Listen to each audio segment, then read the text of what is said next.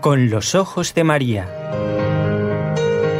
El mundo, la actualidad, las preguntas más profundas sobre Dios y la vida humana en todas sus facetas necesitan ser mirados con los ojos serenos de la Virgen, la Madre de todos los hombres. Con los ojos de María, un programa de NSE Producciones para Radio Católica Mundial conducido por Nelly Álvarez. Bienvenidos a este nuevo encuentro que mm, nos reúne cada lunes, miércoles y viernes para hacer el programa con los ojos de María. Y voy a nombrar a nuestros demás compañeros de trabajo. En la parte técnica, Jorge Graña y todo el equipo de Radio Católica Mundial desde Birmingham, en Alabama, en Estados Unidos. Y desde la ciudad de Barcelona, donde está este equipo NSE Nuestra Señora del Encuentro con Dios, está Raúl García en el control.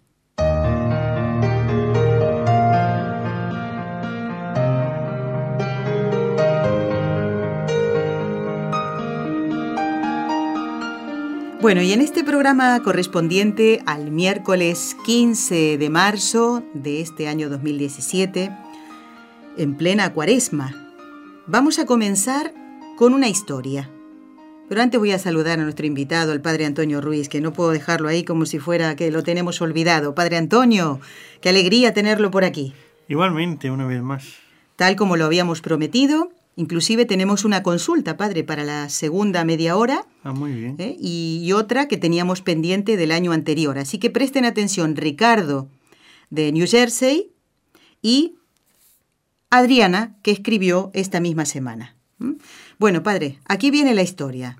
A ver. A ver si usted la conoce. Bueno, se cuenta en la vida del cura de Ars. Cuento la historia y después explicamos por qué la historia y cuál es el tema que hemos elegido para tocar con usted, aunque un poquito ya lo habíamos anunciado en programas anteriores.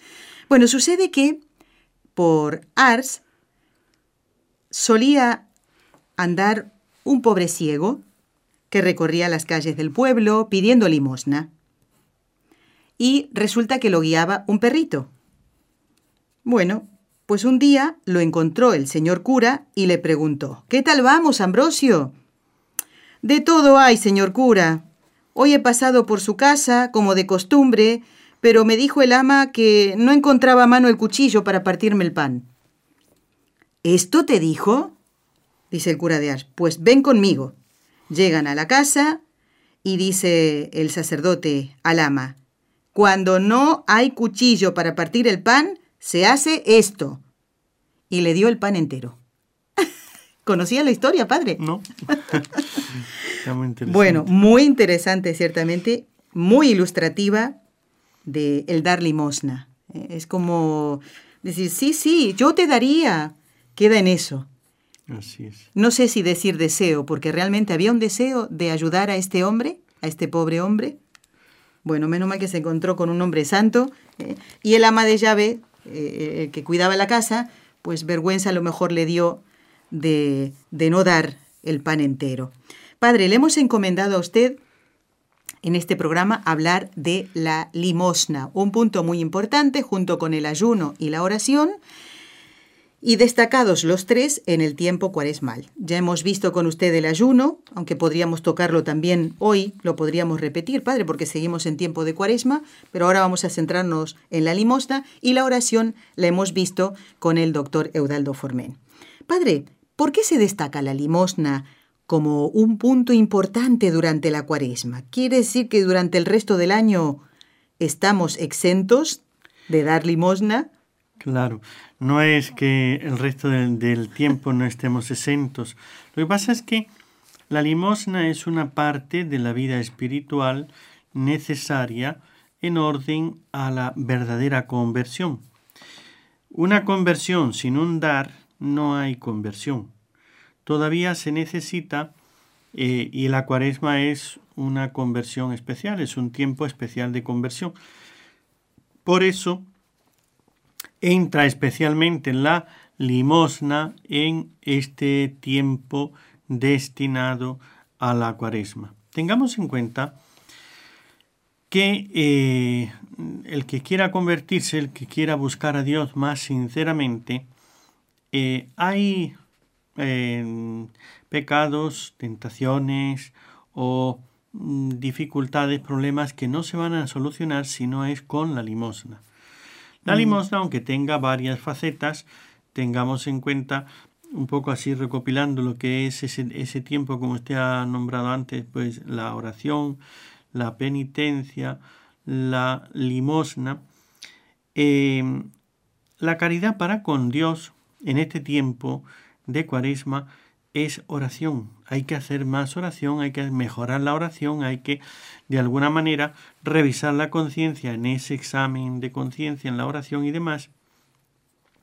La caridad para con el prójimo, hay que mirar muchas cosas, sobre todo la parte de la limosna. Claro, ya. Sin, sin, diríamos, no hay conversión si no hay un cambio de actitud con el prójimo. Entonces yo decir, bueno, voy a seguir mi vida simplemente en este tiempo de cuaresma, voy a convertirme, pero la conversión pide eh, una acción. Esa acción, a ver, si he sido injusto, si en alguna, alguna persona espera algo de mí que no le he dado, si he hecho cosas que realmente eh, he quedado obligado después, ya sea por mi promesa, ya sea por mi injusticia, ya sea por eh, mi estado de vida, mi obligación o lo que sea, ¿no? Y hacia uno mismo, la, la conversión es la penitencia, es ese en mirar cómo es mi vida, qué es lo que hay que arreglar, ordenar, poner orden en la vida, en las pasiones, en los defectos, en, en mi modo de ser y de actuar.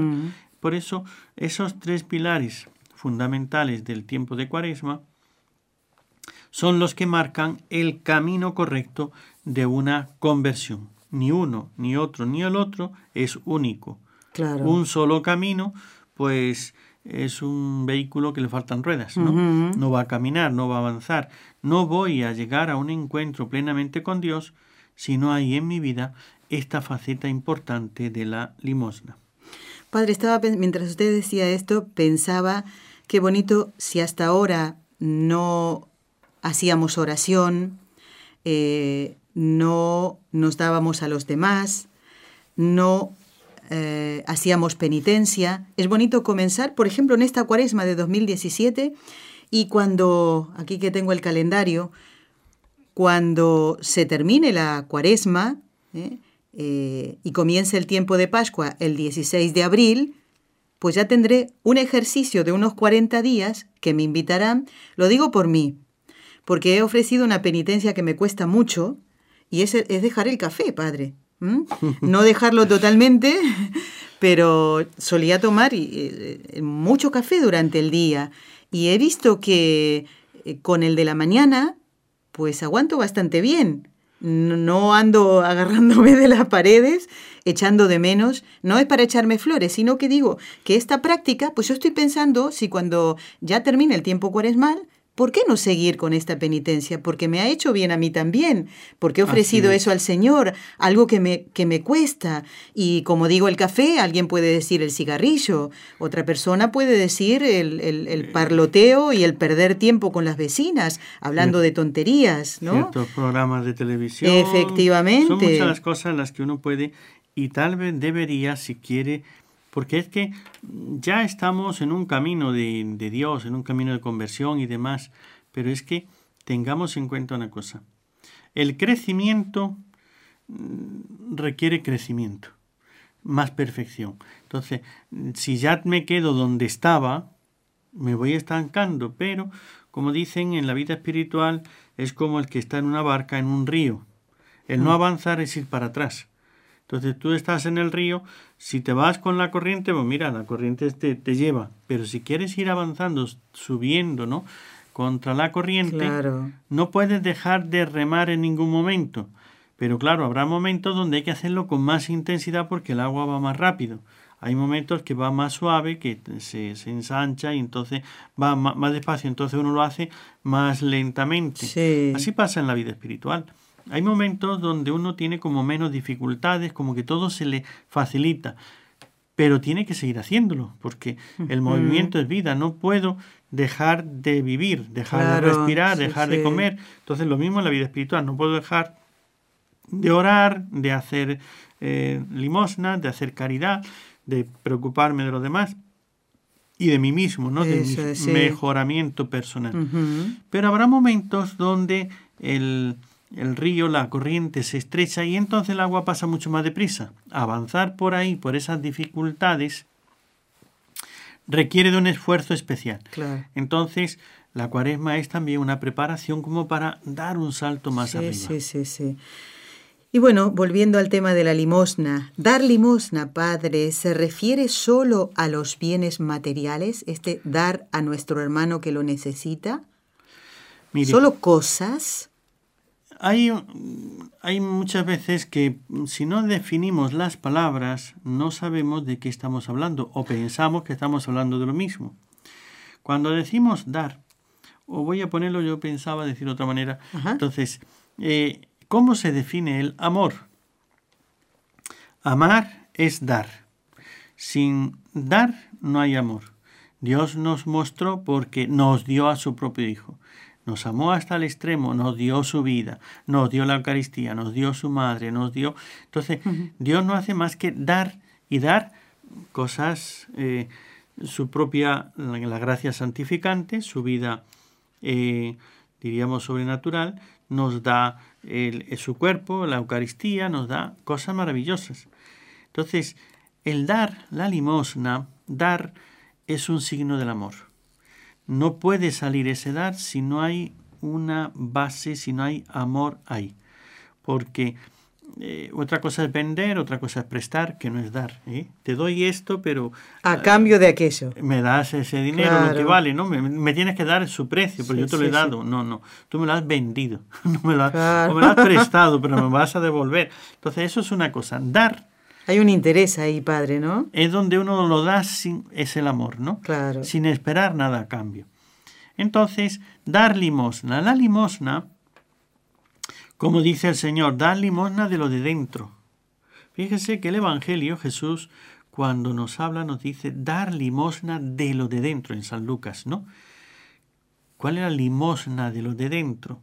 Pues los sentimientos, el perdón, la comprensión, la amabilidad, el afecto, pues una persona que se sienta acogida, que se sienta comprendida, ayudada, ¿no? Entonces, la limosna es muy amplia. De tal manera que la limosna lo que significa es como un, ese dar, ¿no? Diríamos, eh, centrarlo, orientarlo hacia la necesidad del otro. Entonces, ¿qué es lo que hay que dar? ¿Bienes materiales? Pues sí. ¿Solo bienes materiales? Pues las personas tampoco viven solo de bienes materiales. Por eso Jesús no solo de pan vive el hombre, también de la palabra de Dios.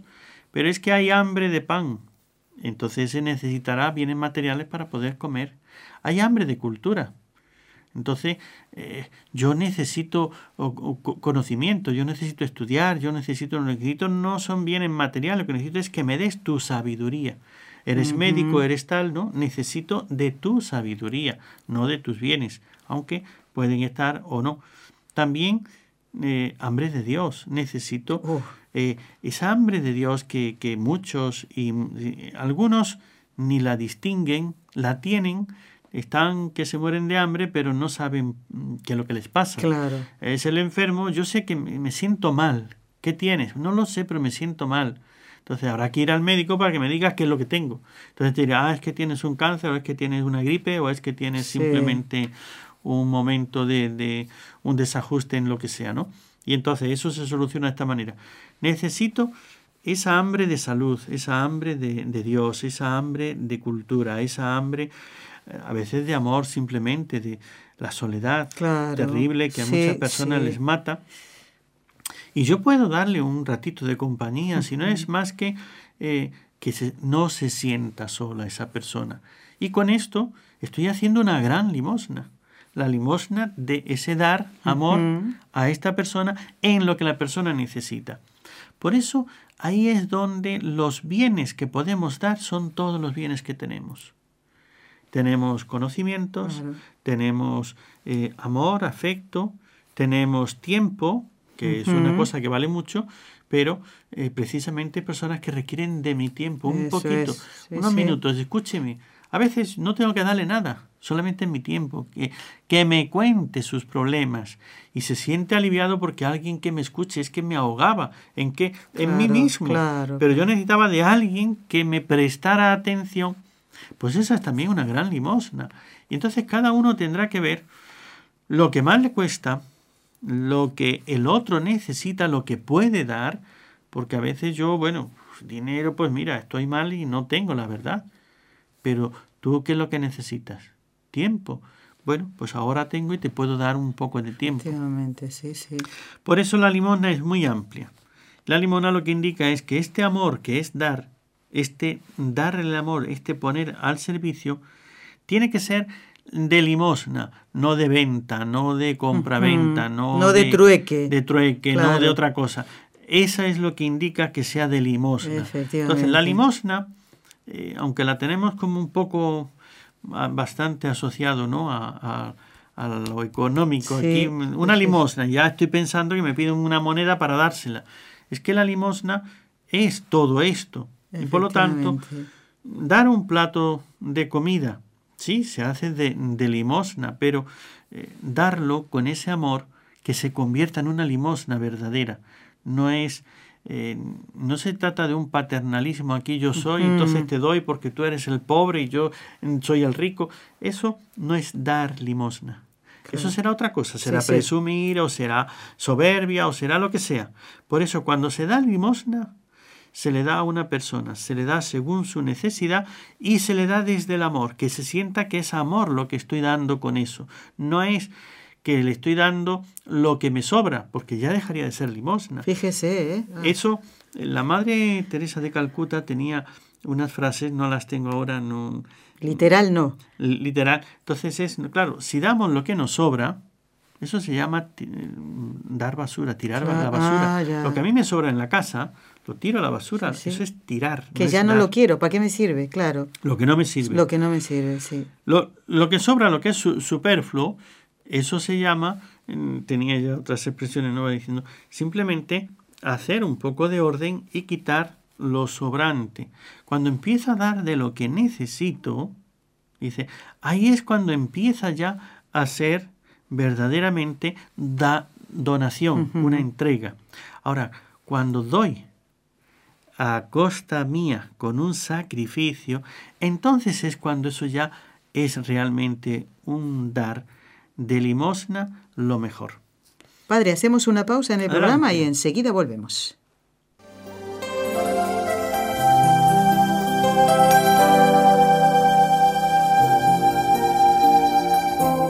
Estás escuchando en Radio Católica Mundial el programa Con los Ojos de María, en vivo y en directo, presentado por el equipo Nuestra Señora del Encuentro con Dios desde Barcelona.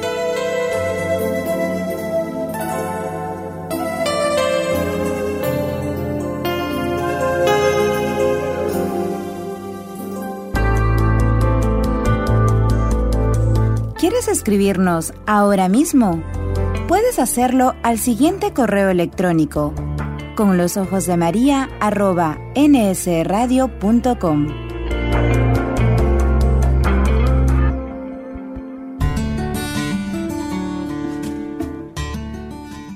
Intención de oración del Papa Francisco para el mes de marzo. Por los cristianos perseguidos, para que experimenten el apoyo de toda la Iglesia por medio de la oración y de la ayuda material.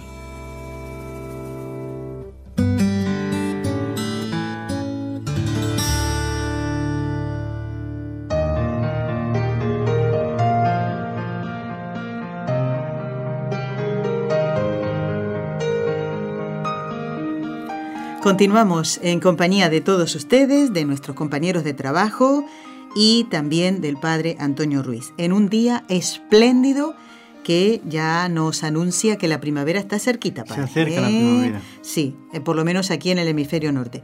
A ver, déjeme pensar. Ya van a empezar los fríos en el hemisferio sur, ¿eh? los fresquitos. ¿eh? bueno, empieza todavía. Empieza tranquilito, pero bueno, ahí está. ¿eh? Bueno, quiero anunciarles que el próximo viernes, para que usted lo sepa, padre, y puede escuchar el programa también a través de esta emisora, vamos a hablar de San José. Qué bien. ¿Eh? Y de particularmente de San José de la Montaña. San José, el de la montaña. Así se va a llamar el programa. Ah, muy bien. Así que no se lo pierda, ¿eh? El próximo viernes.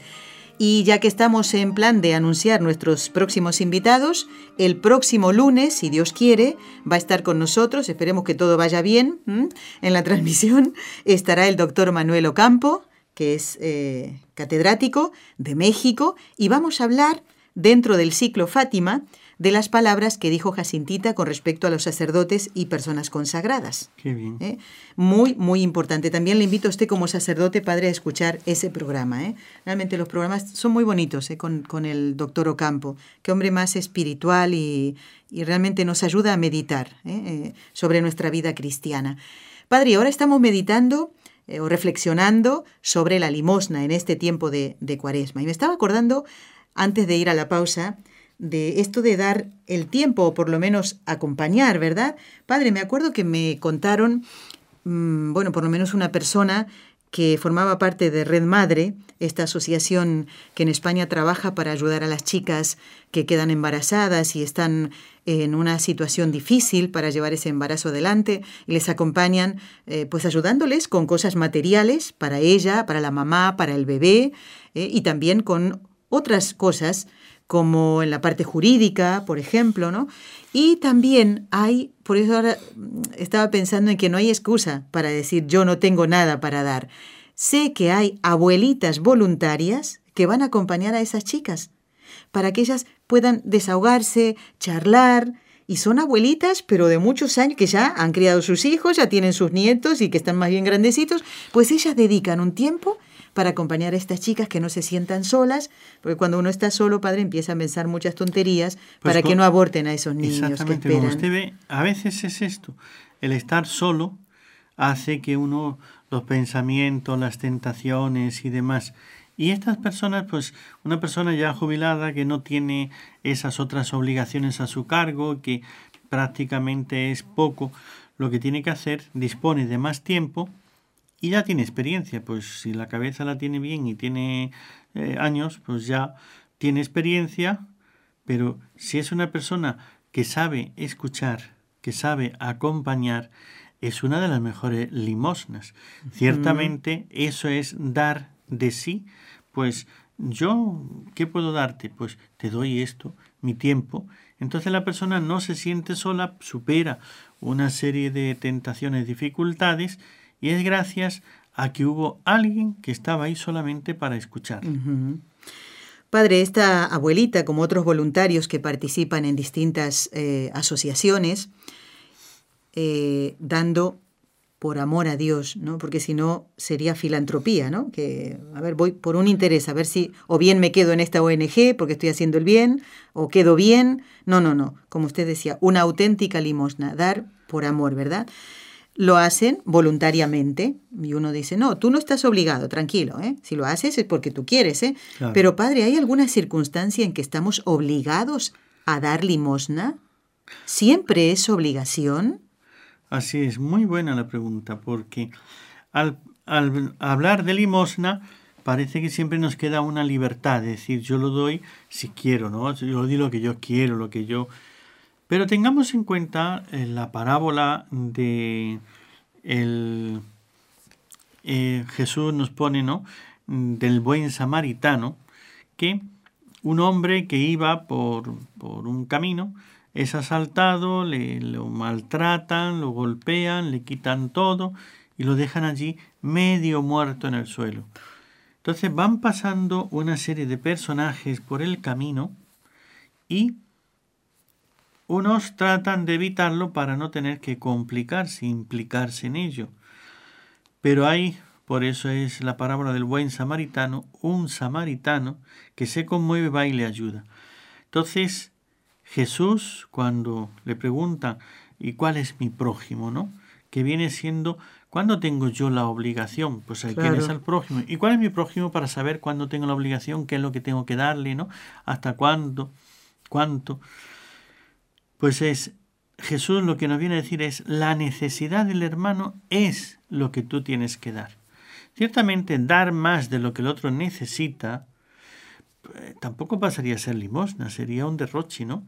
O sea, si yo te doy lo ah. que tú no necesitas, a lo mejor te estoy corrompiendo, a lo mejor este, Claro. hay otro que lo necesita. Dar según la necesidad.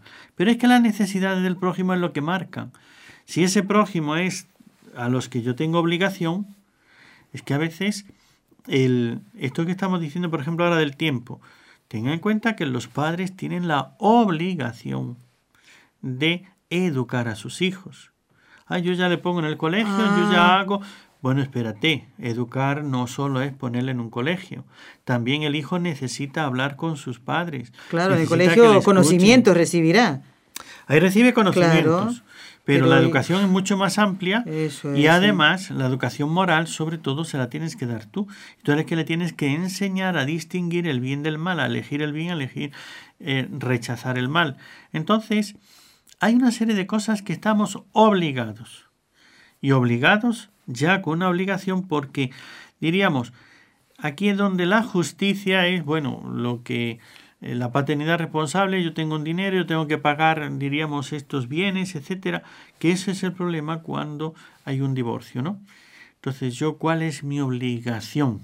Mm, Bueno, tu obligación es, si ganas mil, pues tienes que pasar 300, 500 mensuales. ¿Y ya con pasar eso ya he cumplido? Es que los hijos no necesitan el cariño, no necesitan la presencia, no necesitan el consejo, no necesitan eh, estar ahí el aliento y demás. Hay muchas más cosas que tengo obligación, aunque no sea de justicia. Claro, si ni siquiera le paso lo que es justo, eh, esa persona que está, que se muere, ay, no, no, no es mi familiar, yo no me meto en esto, etcétera. Ahí tienes obligación de hacer esa caridad, de hacer esa limosna, de solucionarle el problema. Si tú eres médico y ves a una persona que está enferma, que se está desangrando, que le pasa algo, ay, yo como si no me paga la consulta, yo no hago nada. Eso sí que sería, está, está obligado por su, por su vida cristiana, ¿no? Claro. Del- delante de Dios. ¿Para qué Dios te ha dado ese conocimiento si no es para ayudar al necesitado? Entonces ahí sí que habría una obligación.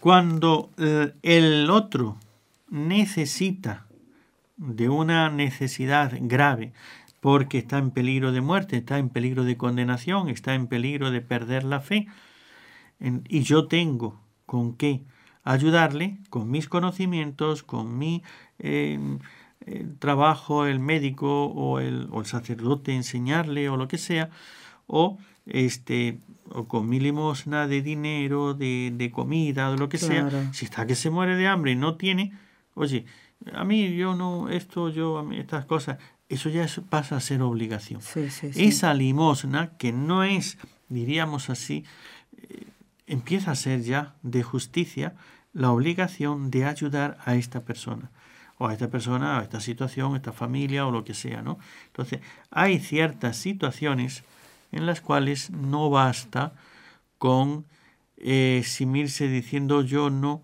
eh, sino que ya te obliga. Y además tengamos en cuenta cuando es limosna con generosidad si no la doy ciertamente pierdo todos esos méritos y pierdo una serie de gracias que yo podía recibir ahora cuando ya es con obligación esos padres res- respecto de los hijos Sí. tendrán por, diríamos, la responsabilidad de padres, pero además hay ciertas cosas que entran dentro de esa dar limosna, ¿no? El tiempo, medir cuánto es el tiempo que yo tengo que dedicarle a un hijo, ¿no? Yo lamentablemente, pues una cosa que me llamó muchísimo la atención y que en ese momento no lo comprendí, pasaron años hasta que llegué a comprender, estaba yo en la secundaria, ¿no? Y entonces me dice, mira, pues sabes que fulanito, fulanita, ella, para no atender a sus hijos, se va a trabajar, gana un sueldo y le paga a una empleada que atienda a sus hijos. Ah, Y yo me quedé como, deja de atender a los hijos para irse a trabajar, ganar un sueldo y con ese sueldo pagarle a la una empleada que atienda a sus hijos. Y entonces, ¿por qué no se ahorra todo eso y atiende ya directamente a los hijos? Ese fue el pensamiento mío. Pero me quedé con la incógnita, ¿no? Entonces, ahí es donde eh, yo le estoy atendiendo, les doy la, la, comida, la ropa, esto, lo otro, yo les doy todo. Pero... Pero no estoy. Pero no estoy. No estoy. Entonces, esto sí sería esa limosna que es obligatorio. Pero no te das cuenta que te lo están educando otros y tú no le estás dando el cariño, el afecto, ellos no sienten la presencia de su madre, aunque estén atendidos, el que a mí me mantengan con la ropa limpia, que me mantengan mi comida servida a la hora y que la casa esté limpia y los libros para estudiar, yo por eso no me siento querido. Claro. Me siento atendido. Entonces, pero ya hay cierta obligación que no solamente es atender a tus hijos, también hay que quererlos. Entonces, eso sí es de obligación. Y cuando uno cumple las obligaciones, todavía queda un campo más amplio para seguir haciendo el bien. Y hay otras ciertas personas que, en las cuales, digo, los extraños, ¿no? vecinos, otras personas, que ahí es donde no será una estricta obligación, no será de obligación, será más bien de limosna, ¿no? Claro. Pero que en ciertas ocasiones es lo que se llama la necesidad del otro que solamente tú puedes solucionar, eso pasa a ser obligatorio. Padre, hoy mm, me acordaba también, eh, y ahora me vino de nuevo a la memoria, el caso de una mujer, mm, esposa y madre de familia, que murió mártir, no recuerdo ahora el nombre, aquí durante la persecución religiosa en la Guerra Civil Española, y eh, pues ella hacía limosna en la cárcel, Padre. No solamente enseñando el catecismo y, e invitando a rezar en ese ambiente de, tanto miedo y pánico, padre, de perder la vida, luego la, asesinaron a ella, y como mm, eh, recibía comida, porque sabe que algunos presos, pues sus familiares podían llevarle la comida, pues ella lo repartía y prácticamente se sacaba la comida de la boca para darle a las otras mujeres que estaban en la cárcel con ella. A mí me pareció un ejemplo muy fuerte. Hoy lo busqué en el libro, pero no, no lo encontré. Quería traer el nombre de ella, pero una mujer relativamente joven y, que hacía este acto de caridad en una situación tan difícil, padre, como es el, no poder pensar y, a lo mejor algunos no poder rezar del miedo y del pánico ¿eh? de perder la vida. Y padre, ahora me voy a poner del otro lado. Porque una vez, mire, me contaron unas religiosas, no es que me lo contaron, es que yo lo vi, lo vi. Una institución, una eh, congregación religiosa que se encarga de cuidar a niños aquí en, Barcelona y mm, pues resulta que también van otras personas mm, que carecen de recursos a, a pedir, ¿no? Y las religiosas les dan. Pero justamente ese día que, yo estaba allí por otra razón, ¿no? Eh, pues le exigían a las religiosas que les atendieran inmediatamente, o sea, con una, con mm, una soberbia que realmente, o sea, eh, daba ganas de decirle, pero es que no ven que ellas le están ayudando, pero tienen que esperar y tener un poquito de paciencia, ¿no? Mm, realmente eh, esa actitud no es la correcta, porque es como si yo, que, que, me falta todo, Padre, y especialmente las gracias para, sé que Dios me las da, pero a veces no, la, no las aprecio, es como si yo le estuviera exigiendo a Dios que me diera las gracias que necesito para ser santa, pero que me lo dé ya. Hmm. No me pareció, me, me, chocó muchísimo. ¿Qué quiere que le diga? Me chocó mucho. ciertamente es parte de la necesidad. Esas personas que están exigiendo así, con esa soberanía, también necesitan eso indica su carencia de educación, su carencia de, mm, de conocimiento de caridad cristiana, ¿no? Entonces están ahí exigiendo mm, las cosas de una manera, eh, faltos de virtud. Bueno, pues también el ejemplo de esas religiosas será el que necesitan, ¿no? De ver que ellas no las mm, maltratan, aunque ellas son maltratadas, ¿no? Claro. Ciertamente es que es por eso, las personas no solamente de pan vivimos, también necesitamos muchas otras cosas. Y ahí lo que indica más bien es la necesidad, la carencia de aquel que exige, no tanto del que está dando, porque bueno, puede ser eh, si hay falta de orden o lo que sea, si es que tienen su horario, o sea, pueden ser mil razones, ¿no? Mm. A veces es falta de carácter, la persona que se pone a ayudar no tiene suficiente carácter y todo el mundo se le levanta y se descontrola y demás. Eso, estaba escuchando la vida de esta Catalina Labouré y en, aquel, en aquella revolución cuando ellas las religiosas, las hijas de la caridad, están Sí. repartiendo eh, un- una comida, un- unos alimentos, le han traído, los de la comuna, bien, todo eso queda requisado y fuera había pues 200, 300 familias esperando, ¿no? Para repartir. Y entonces la, la religiosa dice, muy bien, pues dígaselo usted. yo, yo, si, yo si salgo me, me comen, ¿no? Dígaselo usted. Entonces, claro, sale allí el, el este, el, Medio jefe este. el jefecillo Sí. este sale allá y dice, bueno, que la comuna requisa todos los alimentos. Claro, la gente se le levanta, ¿no? ¡Ah! Le dice, bueno, bueno, bueno, bueno. Entonces, ya viendo que, que es imposible Sí, sí. requisar los alimentos, entonces, bueno, bueno, bueno, pues entonces, bien, que continúe el reparto. Y entonces la religiosa, toda ella eh, acertada, dice, muy bien, pero con- hágalo usted mismo para que, para que esto. Ah, muy bien. Empieza a repartir. Y claro, unos se le adelantan, otros se empujan, otros Ah. gritan, este, este viene dos veces, ese ya lo ha hecho, y Sí, se sí. alma un revuelo de tal manera que aquello que él intentaba hacerlo, ¿no? Pues ya llega un momento alto aquí. Bueno, sigan ustedes, hermanas, porque esto no hay quien lo controle. Se ponen las hermanas a repartir. Un y orden y una serenidad dentro Un de todo. orden, todo, vu- vuelve a su sitio. padre, ¿Por fíjese. qué?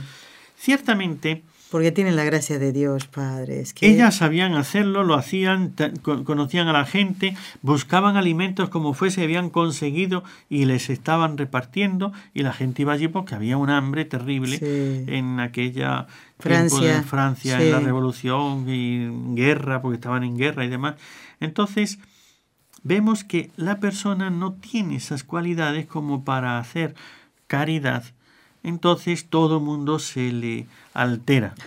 Puede ser, si una persona con autoridad, una persona con firmeza, una persona con verdadera caridad, Sí. entonces da la limosna y es bien recibida. Si una persona no pone orden en lo que está haciendo, también el mismo hecho de dar caridad, pues hace que la persona saque otras carencias. Simplemente demuestra que si hoy necesita pan para comer, también necesita educación, también necesita orden, también ne- necesita Claro. muchas más cosas. Sí, sí. Urbanidad, ¿no? Que es lo que eh, se, se requiere en esto. Padre, mm, vamos a recordar a los oyentes que estamos haciendo el programa con los ojos de María. Muy bien. ¿eh? Eh, con este equipo NSE, Nuestra Señora del Encuentro con Dios, en conexión con Radio Católica Mundial. Y en este día, el miércoles 15 de marzo de 2017, en plena cuaresma. Padre, mm, tengo dos consultas para que no se queden eh, pensando. Había otra pregunta también, pero creo que la vamos a dejar para el final. Padre, primero Ricardo de New Jersey, en Estados Unidos, nos escribió ya hace tiempo, nos había quedado pendiente contestarle. Como usted no es párroco, pero ha estado actuando en parroquias y sabe el movimiento que hay ahí, padre, y las, eh, los diferentes carismas, ¿no? Y pregunta con respecto a eso, Ricardo, ¿cómo actúa en su parroquia, dice, con los diferentes carismas? En muchas diócesis es muy común que el párroco programe retiros de Adviento, de Cuaresma como ahora, ¿no? Después en el verano otra actividad parroquial y usualmente no se tiene en cuenta eh, los diferentes carismas y resulta que los que organizan, que casi siempre son los mismos, con muy buena intención, después se quejan de la, de la ausencia de los grupos parroquiales. Aquí creo que la pregunta fundamental es cómo actuar en una parroquia con los diferentes carismas. Eso es lo que entiendo que Ricardo quiere eh, plantea, ¿no? En esto y dice que eh, la Iglesia siempre ha pedido respetar los diferentes carismas. Así es.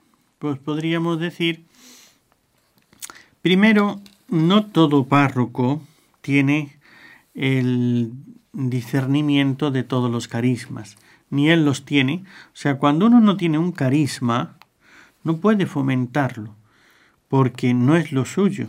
O sea, yo si no sé hablar inglés, no voy a fomentar el hablar, hablar inglés, porque, porque no es lo mío, ¿no? Ahora, si yo tengo un carisma, ese es el que cuido, ese es el que protejo y ese es el que aliento. Entonces, por eso es que en la iglesia hay una libertad, porque si en mi parroquia no hay, este párroco no tiene estas cualidades, diríamos, para fomentar, cuidar y cultivar un carisma, pues me voy a otra parroquia que esté. Y si el otro párroco tiene ese carisma, pues vale, me voy con ese y ahí formo un grupo. Es que no es mi parroquia, claro, pero como los párrocos, primero, ellos cada uno tiene su propia vocación o su propio carisma. Entonces, con esa vocación o carisma, podrá respetar. Lo único que se le pide a los, yo diría, ¿no? Que lo único que le pedimos con eh, el padre Leonardo, eh, no, con el padre Leonardo Castellani es que sepan percibir y no perseguir los carismas. Eso sería, Percibir y no perseguir. Así ah, está muy bien No le digo que lo aliente, no le digo que lo fomente, demás. O sea, yo puede ser, es que ese carisma no es el mío. Yo no estoy de acuerdo en el sentido de que a mí no me obliguen a vivirlo, a comprenderlo, a alentarlo, a animarlo, a estar como de acuerdo con todo lo que hace. Sencillamente, bueno, si es tu carisma, vívelo. Entonces, si tú tienes ese grupo, cuando en una parroquia faltan líderes, de un carisma, ese carisma como que se va apagando, se va muriendo. Hace falta líderes. Los líderes que vivan, que tengan eso. Ahora, no me pidas a mí que como párroco me ponga al frente de tres carismas que no son los míos. Porque es que es como vestirse con una ropa que, que, no es la tuya, ¿no? Mm. Te va a quedar mal, no vas a saber. Ahora me pones unas botas de militar, ahora me pones no sé qué, no sé cuánto. Digo, esto no es, no, no me siento cómodo. ¿Por qué? Porque no es lo mío. Sí, sí, sí. Entonces, cada uno tiene su carisma. Dios va bendiciendo, lo que hay que hacer es pedir a Dios que salga ese líder. Y si en esta parroquia no hay este líder que pueda hacer estas cosas, tienes otras parroquias vete a otras parroquias, pero por lo menos pedirle al, párroco que, eh, que perciba, que respete y que no persiga. Muy bien, muy bien, padre. Bueno, y la otra consulta es la de Adriana, que llegó, si no me equivoco, en el día de ayer, en estos días, ¿no? Y dice, muchas gracias por haberle hecho las preguntas del bautismo al padre. Estuvo el doctor, el padre Juan Antonio Mateo hace tiempo y Adriana había hecho unas preguntas sobre el bautismo. Pero dice, como va a ir otro sacerdote en estos días y está aquí con nosotros es el padre Antonio, agradezco por favor preguntarle. Pues Adriana, el padre Antonio va a responder a tu pregunta. Tengo aquí la Biblia, padre. En el profeta Isaías, capítulo 58, versículo 6 es el que nos propone eh, leer Adriana. Lo leo y luego la pregunta que ella nos hacía. Dice, el título es El ayuno grato a Yahvé. ¿Sabéis qué ayuno quiero yo? dice el Señor. Romper las ataduras de iniquidad, deshacer los haces opresores, dejar libres a los oprimidos y quebrantar todo yugo. Y después sigue, ¿no? Partir tu pan con el hambriento, albergar las obras de misericordia sería, ¿verdad? Pero padre, Adriana pregunta, por lo menos un ejemplo, dice, ¿qué es el yugo y cómo se desatan?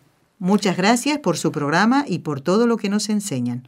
A ti, Adriana, por escribirnos. El padre responde ahora a la pregunta. Muy bien, pues el yugo es en, los, en, en el campo, en los sitios donde trabajaban con animales, dos bueyes, dos caballos, dos mulos, dos burros. Entonces, para hacer un arado, el, el, rejón, el, arado, meterlo en tierra para arar una tierra, cuando se tiraba con animales se le ponía un, en el cuello, el yugo, una pieza de madera que une a los dos, que entonces le encaja en el cuello y entonces los animales tiran y van arando la tierra esa, ese instrumento, esa pieza que une, que tiene dos huecos para meter el cuello del buey, del, del caballo, del mulo, de lo que sea, donde se engancha el arado, ese es el yugo. Entonces el yugo es la pieza que une dos animales y los pone juntos, tienen que caminar en la misma dirección, tienen que ir siempre juntos porque es... No les queda más remedio. No, no queda más remedio porque el yugo lo está poniendo a una distancia eh, Considerable para que no eh, estén chocándose. Exacta. y no se pueden despegar. Ese es el yugo. Entonces, ¿y cómo romper el yugo? Aquí, ¿y cómo se desatan? Mire. Pero aquí lo pregunta Adrián aplicado a esto, ¿no? Que, claro, La, imagen que pone el profeta Isaías es el yugo que está hablando es el yugo del pecado. Entonces, la ah. persona está amarrada por esa pieza a un pecado. El pecado será una injusticia, será un vicio, será mm, mil cosas, ¿no? Pero hay, mm. hay pecados a los que yo no estoy amarrado, soy débil y caigo. Pero hay pecados a los que sí que estoy amarrado. Son pecados que me vencen, que me arrastran. Son pecados en el, en el, con el yugo. Lo que indica es que estoy esclavizado a ese pecado. De tal manera es mi pasión. Yo tengo, por ejemplo, uno que, mm, una de las cosas que mucho amarra, por ejemplo, es la droga, ¿no? Sí. El sexo o la mentira o no sé qué. Esto puede ser mucha variedad, pero cada uno tiene el entre los pecados tenemos unos que son ocasionales, que a veces se me presenta, yo no, a mí no me gusta discutir, yo no discuto, etcétera, pero me llega una persona de estas, me provoca, me agarra en una situación difícil y termino peleándome.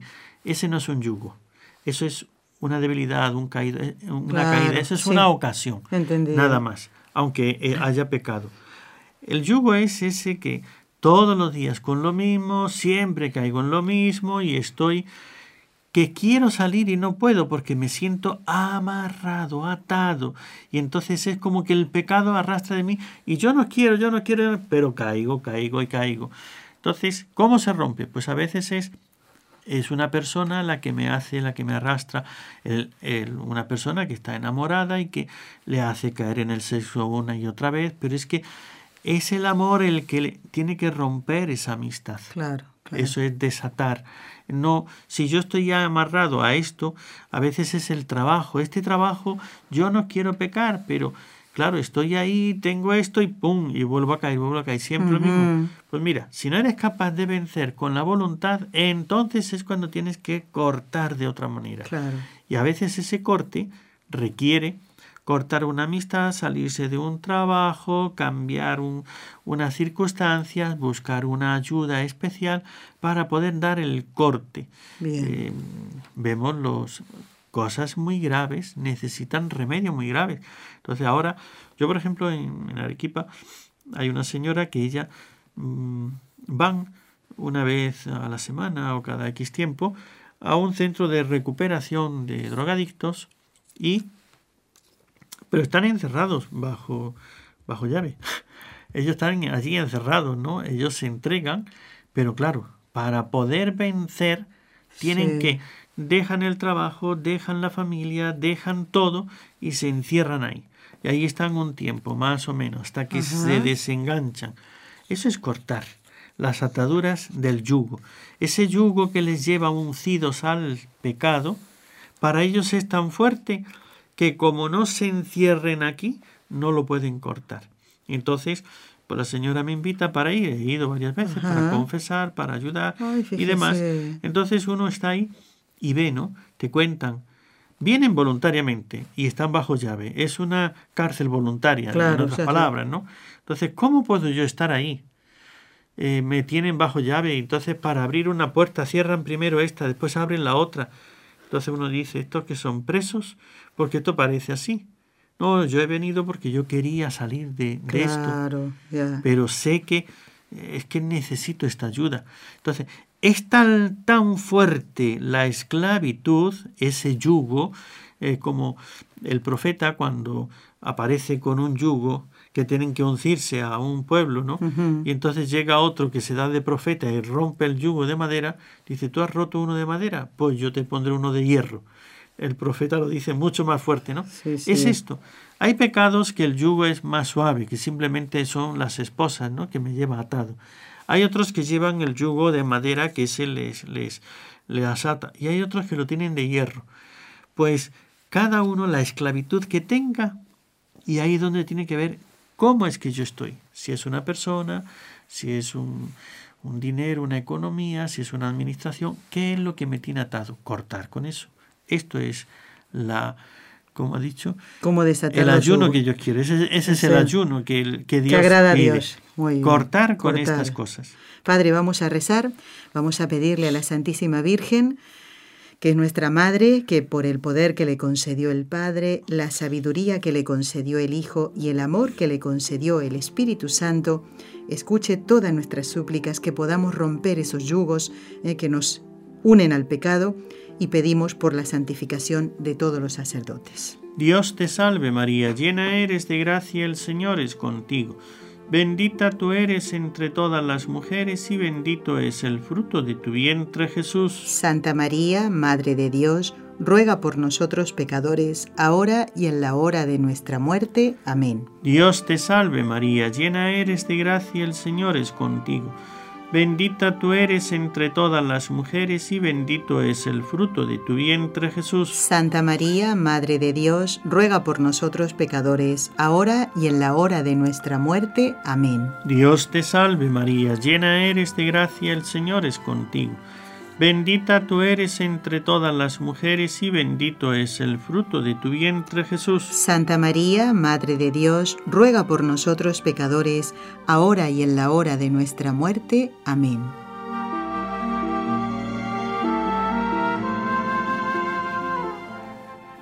Dios, Dios Padre Padre Todopoderoso, por intercesión del Inmaculado Corazón de María, te pedimos la santidad de los sacerdotes del mundo entero.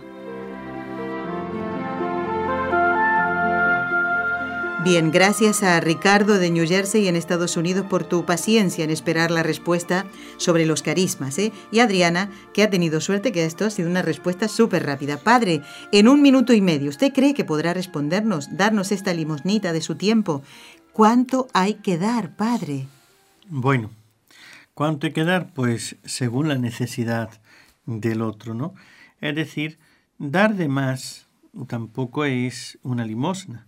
Dar de más de lo que la persona necesita. Entonces ya no es dar de limosna, eso sería peligro también de corromper o de hacer otra cosa, ¿no? Dar de menos es parte pudiendo. Entonces, en esto, como el Señor le dijo a, aquel que le preguntaba, aquel maestro de la ley, ¿no? ¿Cuál es mi prójimo? Dijo, pues la necesidad de tu prójimo, eso es. Tanto, San Pablo, él dice, no se trata de que yo pase necesidad para que el otro tenga abundancia. Claro. Se trata de igualar. Entonces, si tú tienes una necesidad o tú tienes una situación y el otro está mucho peor, bueno, pues vamos a echarle una mano para no voy a caer yo en una situación mucho peor que el otro. Entonces, se trata de igualar o se trata de que yo cubra esa necesidad. O sea, si yo no como, como por ejemplo los misioneros en ciertos lugares, ¿no? Ellos tienen que comer bien porque si no se van a enfermar. Y a partir de ese comer bien, que no es eh, sobreabundar, sino Lo suficiente, necesario, claro. ya están suficientemente alimentados y demás, entregan todo lo demás. Eso sería lo que hay que ayudar, tanto cuanto el otro necesite, pero llegando a nivelar. No se trata de que yo pase necesidad para que el otro tenga abundancia. Padre, ha cumplido muy bien el minuto y medio. Padre, vamos a pedirle su bendición para todos los oyentes que han compartido el programa con los ojos de María en el día de hoy. Y les quiero recordar a los que viven en Barcelona que se pongan en contacto con nosotros si quieren recibir la capillita de Nuestra Señora de Fátima, que ya está recorriendo las casas. ¿eh? Nos pueden escribir a nuestro correo o llamar al teléfono 93 301 14 48. Su bendición, Padre. El Señor esté con vosotros Y con tu espíritu. y la bendición de Dios Todopoderoso, Padre, Hijo y Espíritu Santo, descienda sobre vosotros y permanezca para siempre. Amén. Amén. Gracias, Padre Antonio Ruiz. Hasta un próximo programa. Esperemos que antes de que termine la cuaresma vuelva a estar con nosotros. ¿eh?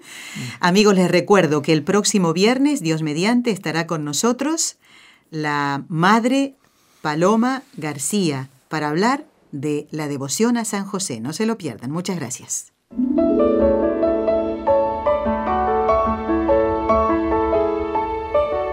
Has escuchado un programa de NSE Producciones para Radio Católica Mundial.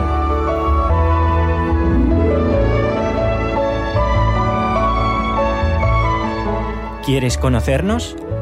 Escríbenos al correo electrónico con los ojos de María arroba nsradio.com. Envíanos tus sugerencias o comentarios con los ojos de María arroba nsradio.com.